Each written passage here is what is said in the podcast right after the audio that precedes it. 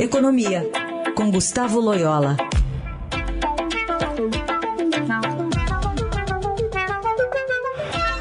Tudo bem, Loyola? Bom dia. Bom dia. Estava falando aqui um pouco sobre é, a inflação, né? Teve a redução de tributos sobre combustíveis e a conta de luz, uma reação do governo à escalada de preços por causa dos choques negativos associados à pandemia e à guerra da Ucrânia.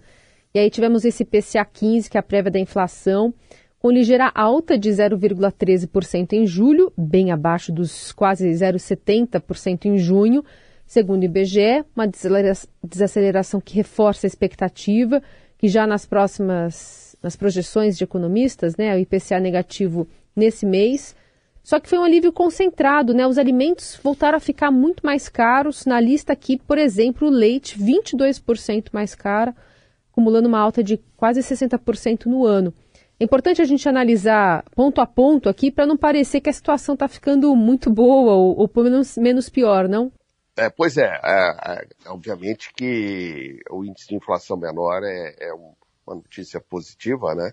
Mas é, ela, é, ela é fruto dessa desoneração né, da, é, dos combustíveis e da eletricidade, né? E, e, e, também de um certo arrefecimento aí na alta do preço é, externo do, do, do, petróleo, né? Mas a, a inflação continua muito disseminada, né?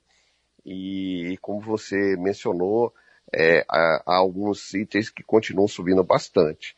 Então é preciso receber com cautela esse, esse alívio aí temporário, né? Está é, tá muito longe ainda da gente dizer que a inflação assumiu um, um, uma trajetória aí de queda é, mais sustentável, né? É, e, isso acho que a gente precisa esperar uh, os próximos meses é, para ver o que acontece. Há, há, algumas notícias boas aí no horizonte, né? Por exemplo, é, é, a promessa aí da normalização das exportações de trigo por, por, parte da, da Ucrânia, né? Ou pelo menos alguma liberação aí de exportação. É, o preço do petróleo também está recuando, é, ou pelo menos está mais é, comportado é, nos mercados internacionais. Enfim, tem algumas uh, notícias aí é, é, que podem ser positivas daqui para frente, né? Mas é preciso ter cautela, como você mencionou. Né? Loyola, é, especialmente nos alimentos, qual que é a tendência da inflação daqui para o fim do ano, na sua avaliação? E queria saber também se os 200 reais a mais do Auxílio Brasil até o fim do ano podem ter algum impacto aí também na inflação. Bom, a, é, a tendência dos alimentos, eu acredito que é, é de uma certa é, de uma certa estabilidade ou mesmo queda de preço, né? Porque é, é, vamos dizer, tem aí uma perspectiva de uma certa melhora na oferta, é, inclusive é, em função é, desse acordo entre a Rússia e a Ucrânia. Né? Mas, é, evidentemente, isso ainda é algo bastante tênue, assim, vamos dizer. A, a, guerra ainda está está em curso e não se sabe bem o resultado de tudo isso, enfim. É, então a situação está ainda bastante é, é, difícil, né? E, mas assim, de todo modo, eu acho que a política monetária aqui é dentro do Brasil, olhando o Brasil e outros países também, né? É, os bancos centrais estão reagindo contra a inflação, então a tendência aí é de uma, é de uma é, melhora da, do quadro inflacionário ao longo dos próximos meses. Né? É, com relação ao, ao Auxílio Brasil, evidentemente, ele ajuda o crescimento um pouquinho, mas evidentemente aumenta a demanda, né, que vai na direção contrária é, ao que pretende o, o, o, Banco Central ao subir os juros, né. Então tem, é, vamos dizer assim, um movimento que é, é contra, contraditório aquilo que o Banco Central está fazendo, né. Queria entender também a sua visão sobre o câmbio nesse cenário, né? E essas oscilações que estão vindo até de ouro nos Estados Unidos. E também sobre a previsão do FMI, que vê um cenário sombrio e meio incerto aí para a economia global.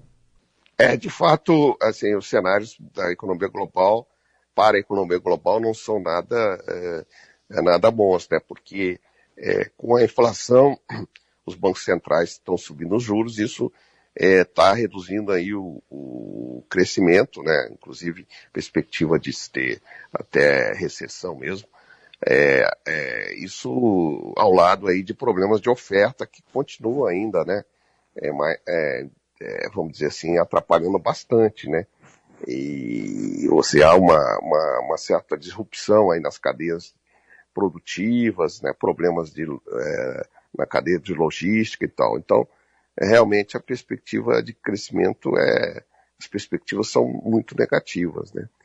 E, e, e, isso, isso afeta aqui o, o Brasil né, também. Uhum. Então, assim, eu, eu, eu acho que, é, de um lado, as perspectivas de crescimento né, é, são negativas, mas, por outro lado, a inflação deve arrefecer um pouco. É, com relação ao câmbio, é, aqui no Brasil, ele, ele, ele acaba sendo função é, tanto da política monetária americana, né, que acaba valorizando o dólar, quanto das incertezas eleitorais. Né? E então ainda, ainda é bastante também, é, vamos dizer, incerta a trajetória do dólar. É, o, o, o, real está excessivamente desvalorizado, a meu ver, né? É, poderia até melhorar um pouco, é, fortalecer-se um pouco, mas eu acho que as, as incertezas eleitorais né, e uma, a política monetária americana vão manter aí é, a taxa de câmbio ainda num patamar elevado, é, pelo menos até o final do ano. Muito bem, esse é o Gustavo Loyola, às quartas-feiras aqui no Jornal Dourado. Obrigada, bom restinho de semana. Obrigado.